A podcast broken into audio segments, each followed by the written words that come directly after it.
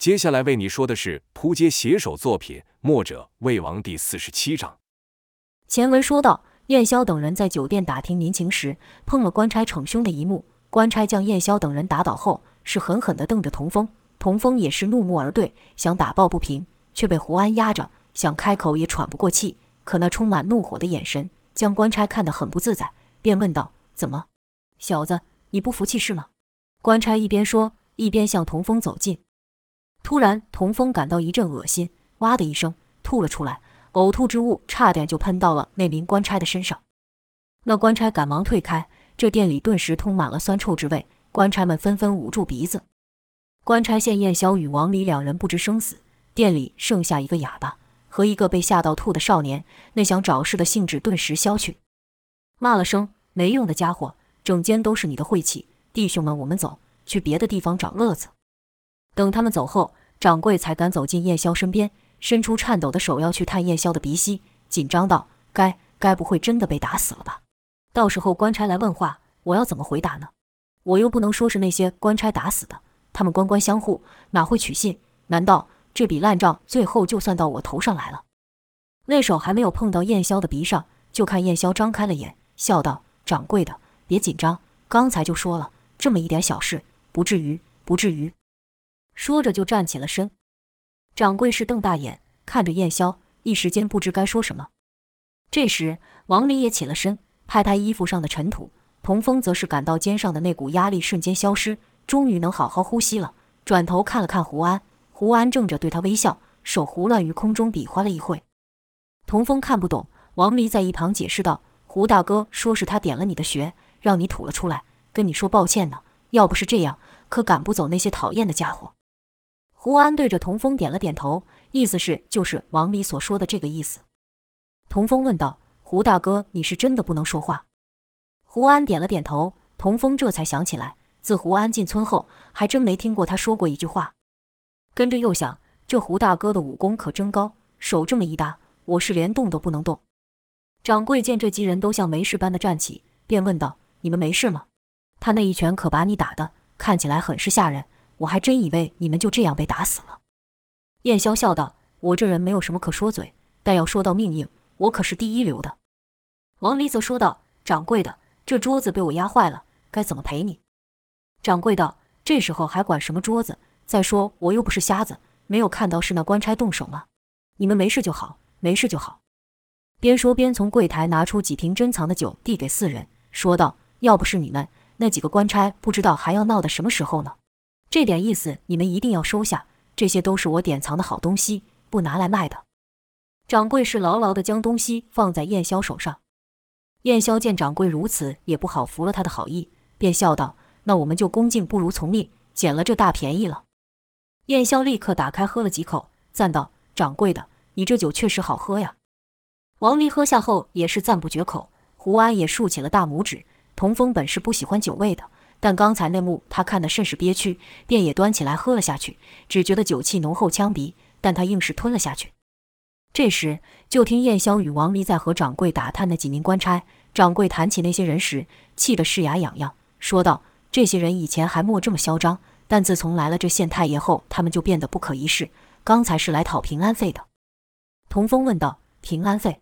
那是什么？”掌柜道：“你缴钱给他，他就不跟你闹，你这店就平安了。”童风道：“这跟抢劫有什么两样？”掌柜道：“他们是官差呀，我们这些小老百姓能怎样？去报官吗？那还不是同一群人？”燕霄问道：“那县太爷是个好官吗？”掌柜支支吾吾说：“这那可是大官爷呀，我哪敢随便评论。”王离问道：“那神坛又是怎么回事？”掌柜哦了一声，说道：“神坛就是那县太爷来了之后设的，说什么之前的干旱或是暴雨，都是因为我们对老天爷不敬。”这才架了个神坛。说到这个，我好像也就在那时候看过县太爷一面，之后就再也没见过了。燕霄问道：“那神坛在什么地方？”掌柜回道：“就外面这条道走下去，十字路口的正中央。”说话间，燕霄等人已经将酒给喝光了，便起身说道：“掌柜的，谢谢你的好酒，改天再来光顾。”掌柜道：“这就要走了？我这还有呢。”燕霄道：“我们想去那神坛看看。”掌柜一听是去神坛，像听到要去看瘟神般，忙道：“既然如此，那我就不送了。几位英雄，多多保重。”燕霄几人便朝大街上走去，没走多远，就看到一座十分华丽的神坛盖在路的正中央。刚才那几个闹事的官差还在神坛前检查百姓奉献之物。就看一官差翻着开，一老者拿着篮子，说道：“搞什么东西？就带这么几个水果？”那老者还笑道：“是啊，这都是我一早去采的，可新鲜了，自己都还舍不得吃呢。”沈官差道：“去去去，老家伙，谁要你这破东西？你这不是给老天爷献供，而是在侮辱老天爷呀！”那老者一脸疑惑，问道：“那我该怎么办？我也想求神明保佑啊。”官差说道：“你想求神明保佑？”那就得要拿出诚意，把你家里面值钱的东西都拿过来，别舍不得，知道吗？这样神明才感受得到你的诚意。老者还想说些什么，官差一摆手，就叫他滚了，并喊道：“下面一位。”见此情形，童风忍不住骂道：“这几个可恶的家伙到处欺负百姓，我们难道什么都不能做吗？”燕霄道：“是该让他们几个老实一点了。”说罢，就看燕霄弯身捡了几个石头，手一弹，那几个官差是如遭电击般。哎呀哎呀！大叫了起来。有几个喊道：“我这身体怎么这么痒？喂，你们几个来给我挠挠！”可其他的官差也各有症状，有的说道：“我的腿，我的腿好像要断了。我的腰好酸，奇怪了，我这是怎么了？站不住了，得坐会。”他刚要坐下，突然又跳了起来，叫道：“什么东西？谁在地上放了根针？”他想转头去看，可一扭身腰就传来剧痛，是想看看不得，想拔拔不出。童风在后面看得仔细，刺在那官差后腿上的不是针，只是一根普通的草，而胡安的手上就握着几根细细软软的杂草。童风心里佩服道：“这草如此脆弱，在胡大哥手上居然能变成尖针，没有深厚的内力根本做不到。”几个官差就觉得酸麻痛的感觉一发不可收拾，只得一路哎哎呀呀的叫着逃离了神坛。看那几名官差的糗样，燕霄等人都觉得是大快人心，不禁都笑了出来。正此时，栾素和莫文走了过来，见燕霄等人一个个乐到弯腰。莫文便问道：“我们错过什么了吗？什么事情这么好笑？”王离摆了摆手，刚想说话，又乐到岔气。过了一会，燕霄等人才止住了笑。燕霄轻咳了几声后，问栾素：“有什么消息吗？”栾素回道：“其他地方消息如常，但吴城似乎有些变化。具体发生什么事情，现在还无法确定，需要等到明日才有进一步的消息。”燕霄点了点头，说道：“那我们就在这多待一天吧。正好晚上我有件事想办，需要你们的帮忙。”穆文问道：“先生要我们做什么？”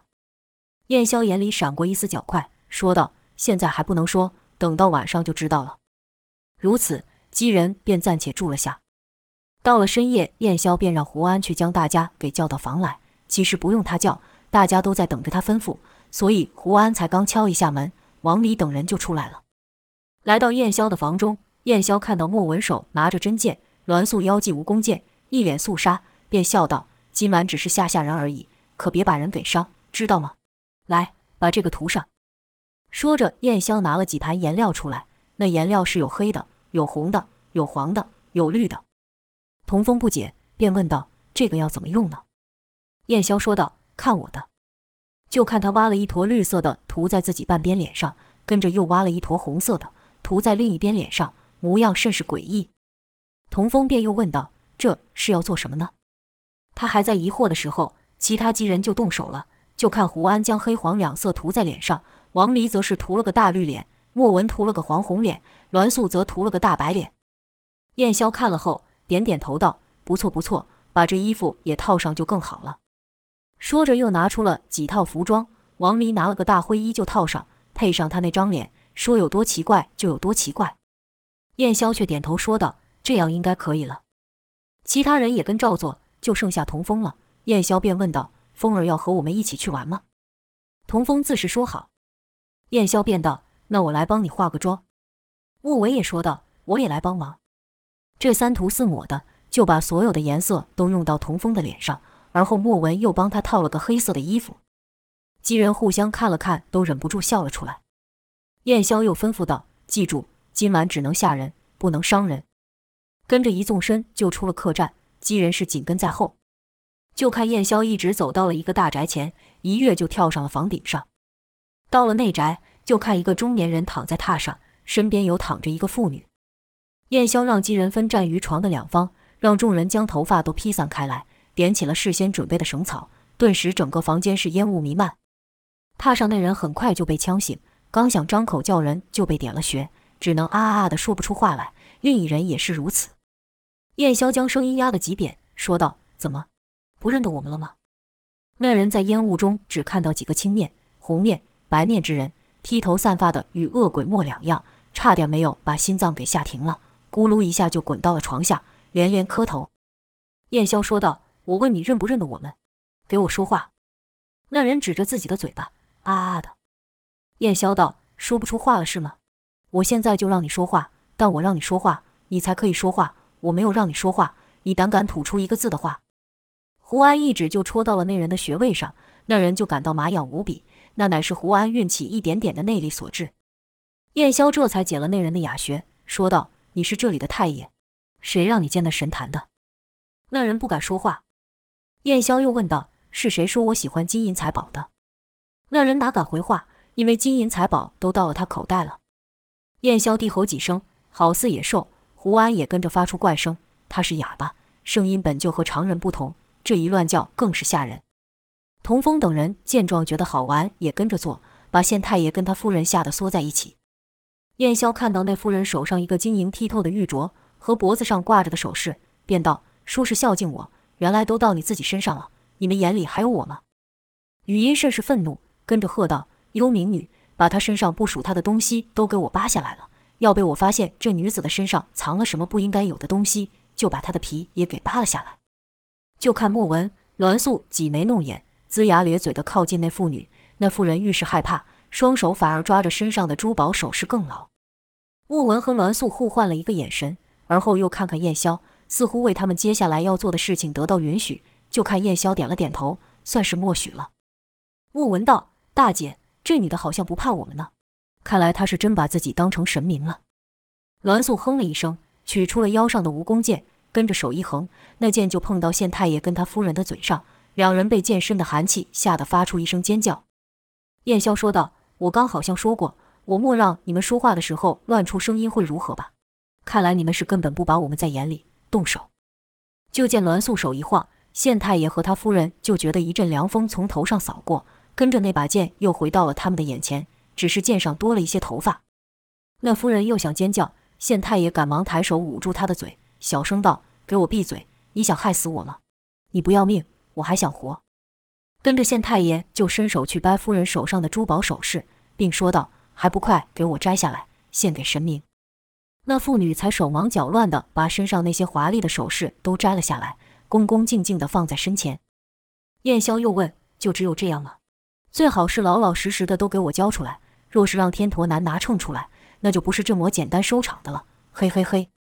于燕霄冷笑的时候，就听枪一声响，王弥手上出现了那龟甲盾。县太爷自然不知道那东西是盾牌了，但看这几人能无中生有，心里就更加相信燕霄等人是鬼神了。不等燕霄黑完，县太爷忙道：“大神饶命！大神饶命！交交，我交。”说着就从床底拉出一宝盒。一打开是珠光宝气的，里面全是他搜刮来的宝物。燕霄从中带了一个玉镯，拿在手上，蹲到了他们的面前，说道：“是谁跟你说我们喜欢这些玩意的？百姓们因为拿不出这些东西，便不敢向我们祈求。你这样岂不是存心让百姓不信我们吗？不信我们，难道信你吗？你是想取代我们吗？”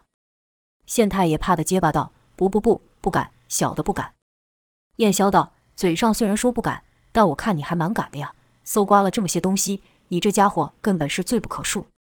说着，就看燕霄手一握，一开，那玉镯就成了一堆粉末。燕霄故意吹气，将粉末吹到了两人的眼口鼻中。这一下可将县太爷和夫人吓得心都要跳出来了，想叫又不敢叫，是一动也不敢动。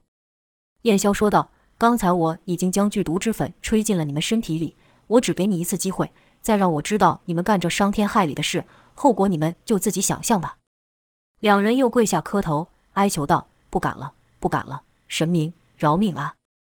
燕霄又道：“记住，你们只剩最后一次机会，要死要活，你们自己选择吧。”县太爷赶忙抬头说道：“神明饶命！”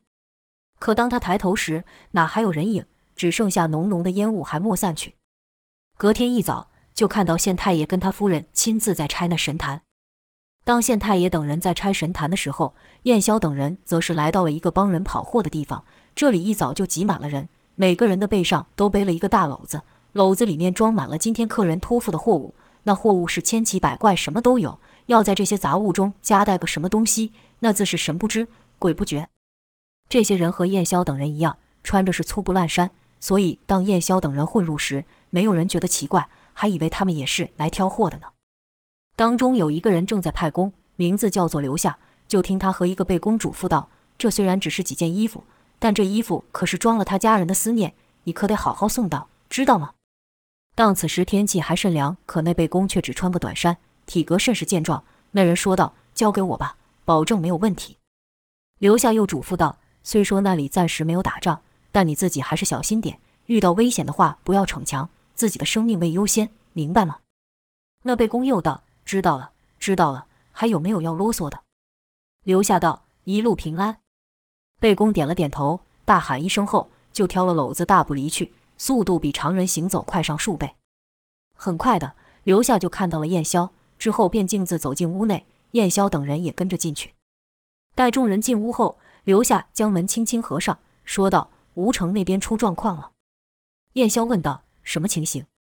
刘夏说道：“燕国在几天前派了一支精锐部队偷袭吴城，此事之前全无预兆。”吴城被攻个措手不及，那支小队乱杀一通后就离去，临走前还留下狠话，说给他们七日时间去找救兵，七日后会有大军到来，要将吴城杀得一个不剩。这吴城位于交通要道，且四边没有天然之物可供屏障，是个无险可守、四面受敌的地方。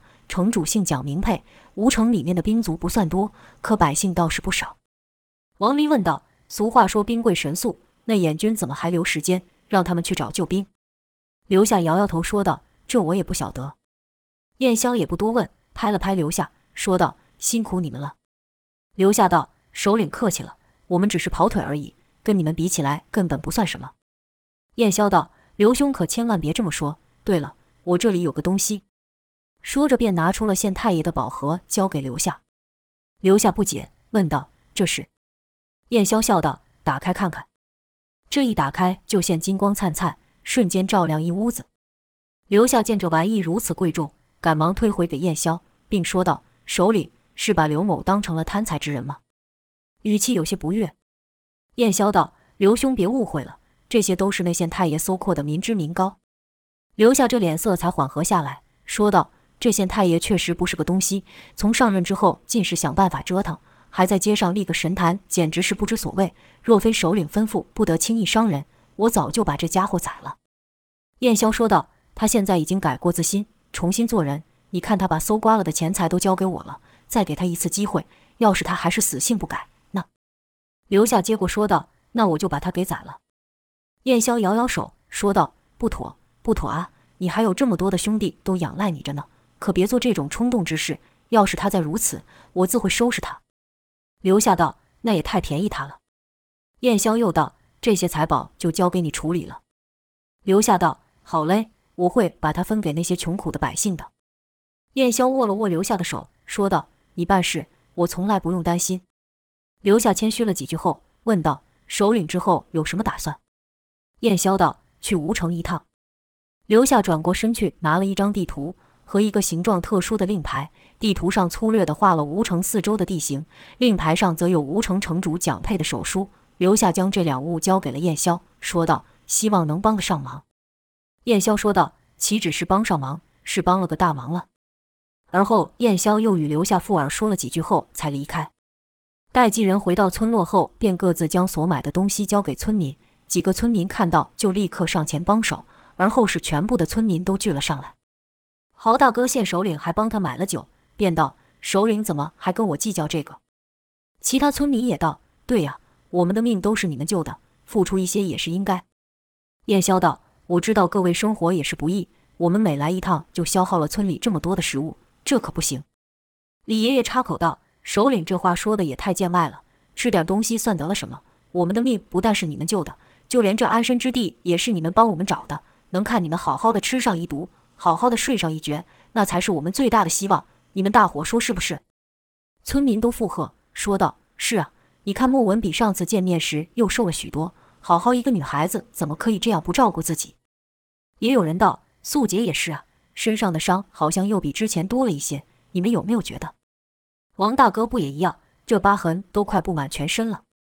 李爷爷道：“看你们一个个都过得比我们还辛苦，我们这些幸存之人又怎么敢过上好日子呢？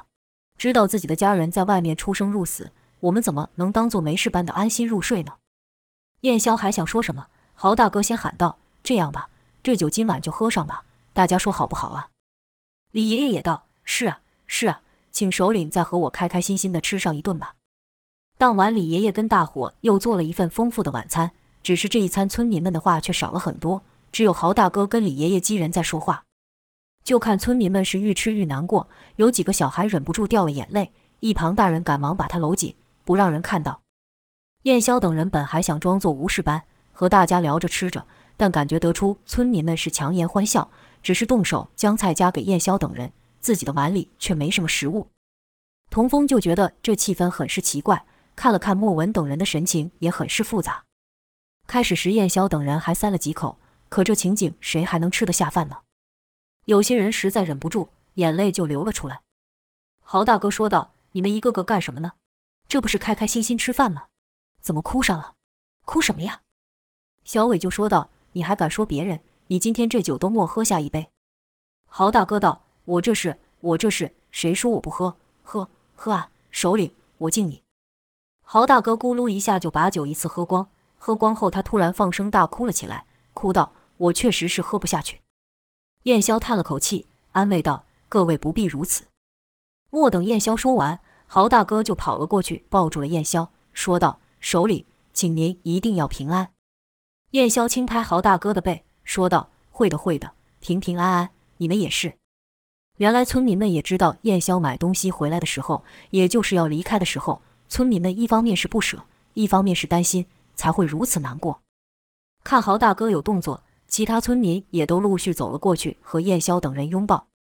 村民们不只是舍不得燕霄而已，同样也舍不得王离等人。王离也和村民说道：“别担心，我们不会有事的。倒是你们一定要平安才行，否则我们所做的一切就没有意义了。”栾素则叮嘱道：“要好好练功，等我下次回来发现你们偷懒的话，有你们好受的。”村民回道：“我们会用功的，但你也要答应我，一切小心，可不能再受伤了。”另有村民对莫文叮咛道：“你还小，那些危险的事让首领他们去做就好了，知道吗？”莫文笑了笑，说道：“我可不比他们差呀。”村民道：“你看你这么可爱的一个女生，怎么就讲不听呢？”莫文只是微笑。村里最小的宋小妹拉着莫文的衣角，问道：“姐姐，你们还会回来和我们一起玩吗？”莫文一时没有回答，因为每一次的任务都不能保证生还。这时，栾素伸手轻捏宋小妹的脸，说道：“当然会啊，我代她答应你，我们一定会回来，到时还给你带上新的玩具呢，好不好？”宋小妹点了点头，跟着伸出小手说道：“那我们打勾勾，约定好了，不能耍赖。”栾素道：“你也要答应我，要好好吃饭，快快长大，约定好了，不能耍赖哟。”宋小妹这才笑了出来。村民也去拥抱胡安，但胡安不能说话，所以村民也就莫和他说话。可当李爷爷搂住童风时，童风瞬间感受到一股奇妙的悸动，那感觉就像是爷爷童月抱住他一般，是这样的亲切，这样的温暖，好似不用说话就能感受到对方满满的关心。而后也不知是谁说的，我还想再听首领唱歌。燕霄道：“我就知道，其实你们最舍不得的是我这美妙的歌声，承认吧。”此话一出，大家又笑开了。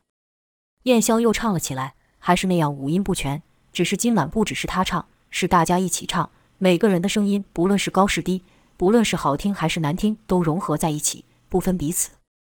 当天色要亮未亮之际，就见六个身影牵着马走出村落，在门处有几个行囊。莫文上前将打开来看，里面是一些干粮和水。燕霄说道：“分给大家吧，这是村民的心意。”而后跨上了马。回头又看了村子，良久后才说了句：“愿你们也能平平安安。”说完这句话，转头一加马腹，那马便冲了出去。王离等人自是立刻跟上。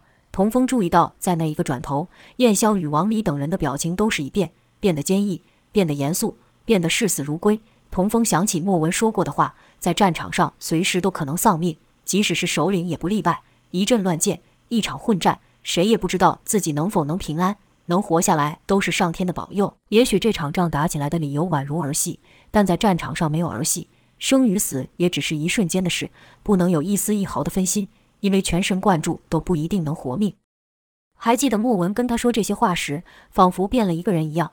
当时童风就感觉眼前这个喜欢恶作剧、爱开玩笑的莫文不见了，像是突然又成熟了起来，让童风感觉又回到了以前。那时候的莫文也是这样的神情，只是这次不只是莫文，而是全部的人。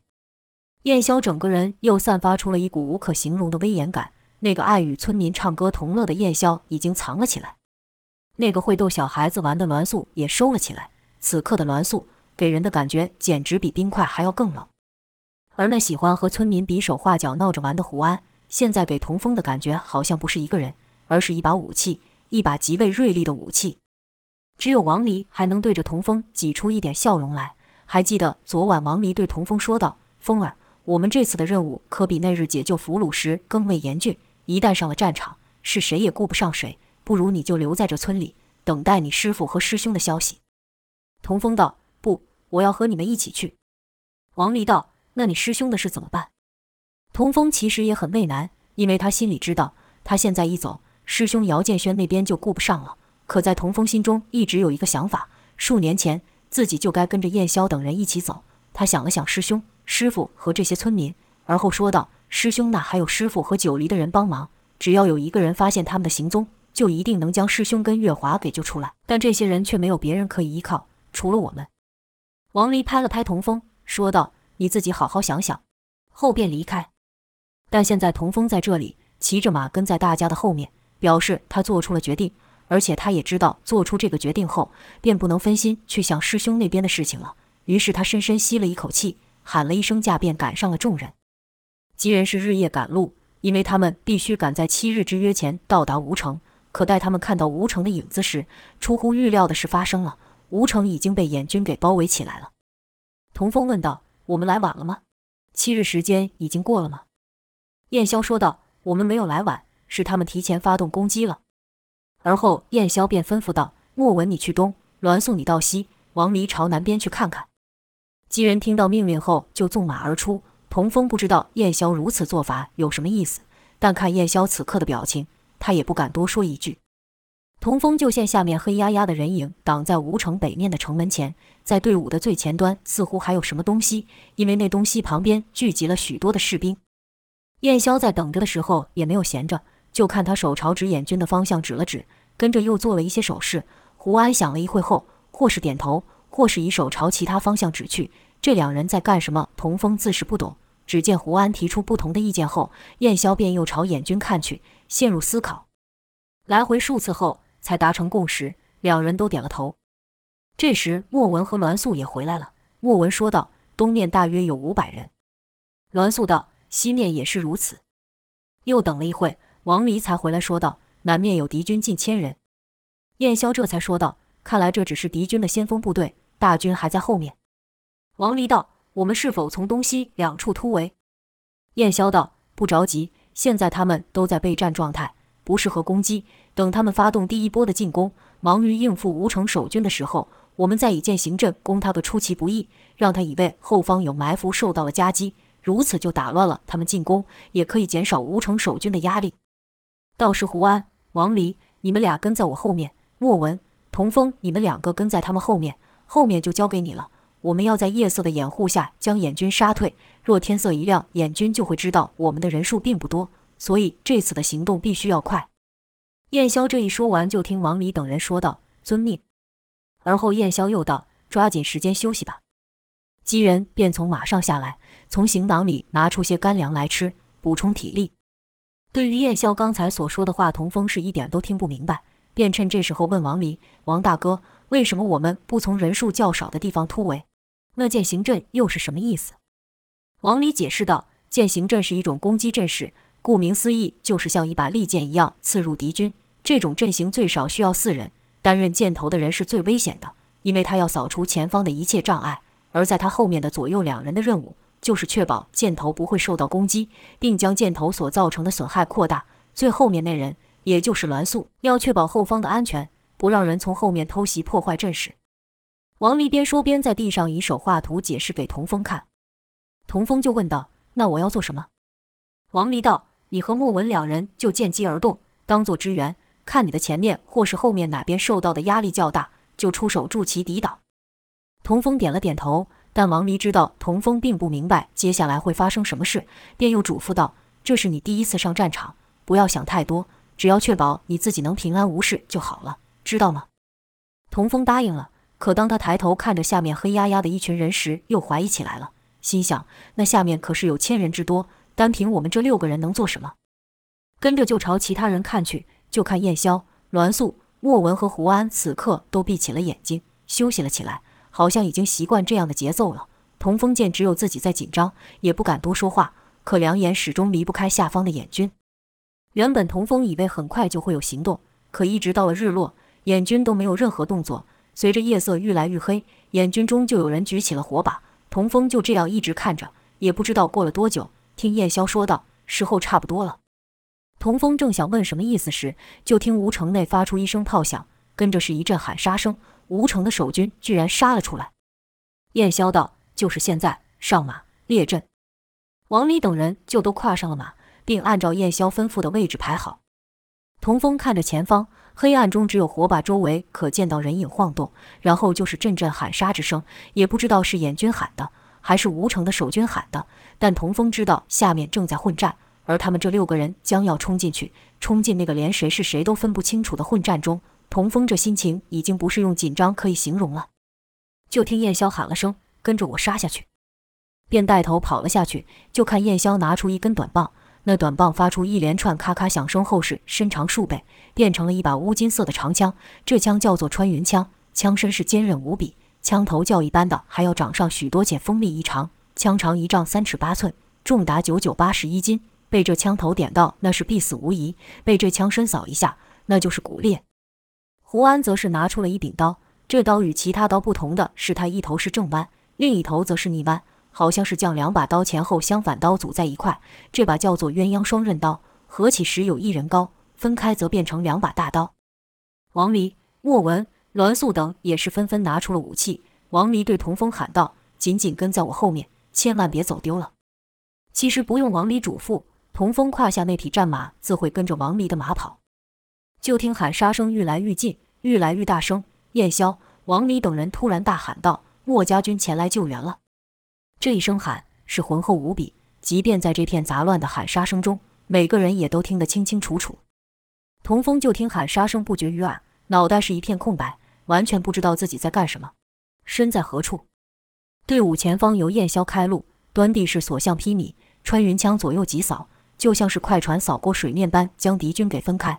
本来这件行阵左右两头要负责接下所有对燕霄的攻击，但由于燕霄太过厉害。在他的枪下，根本没有人可以攻击他，甚至是靠近他，所以王离和胡安就改做攻击姿态。胡安手挥鸳鸯刀，一扫敌军就倒下一片；王离则是将龟甲钝道武器使，或前撞，或侧削，这一撞就将敌军撞飞好几个；那一削就将敌军的武器给切断。再看后面，栾素甩开了蜈蚣剑，虽说蜈蚣剑的杀伤力没有像双刃刀与穿云枪那么大，但被剑上利刃给刮过，也受伤不轻。莫文的真剑则是趁隙连刺，将燕霄、胡安漏掉的敌军都给刺倒。倒下的那些人恐怕到临死前都不知道是被什么武器给打到。燕霄可不是没有目标的胡乱冲杀，他是从西北方杀入，直冲敌方旗帜所在，砍下的旗帜后，又从西南方杀出。如此既不会和吴城冲出的守军碰到，造成的损害又看似很大，因为眼军的后方从右到左都被他给扫过，让眼军产生一种错觉。好似墨家军来了很多人一样，眼军以为自己被前后夹攻，便下令退兵。就看到眼军一个个慌乱地退去，吴城守军追杀了一段距离后，才收住阵脚。眼军此时已退出几十里地，暂时不会再进攻了。这时天色才逐渐亮了起来，吴城守军的将领才看到燕霄等人，就见他们虽然身穿灰衣粗布，但手拿武器，气概非凡，心想刚才眼军后方不知为什么乱了起来。又听有人喊：“墨家军到了，难道是这些人所为吗？”便向燕霄问道：“你们是什么人？”燕霄答道：“墨家军前来救援，请问将军怎么称呼？”那人答道：“吴城守将，范图、莫家军在哪？”燕霄答道：“我们就是。”范图怀疑道：“就你们六个人？”燕霄说道：“时间紧迫，我们接获城主的书信后，便赶了过来了。六个人足够了。”说着就拿出留下交给他的手书。范图接过仔细一看，确实是城主亲笔所写，但心里还有些不敢相信。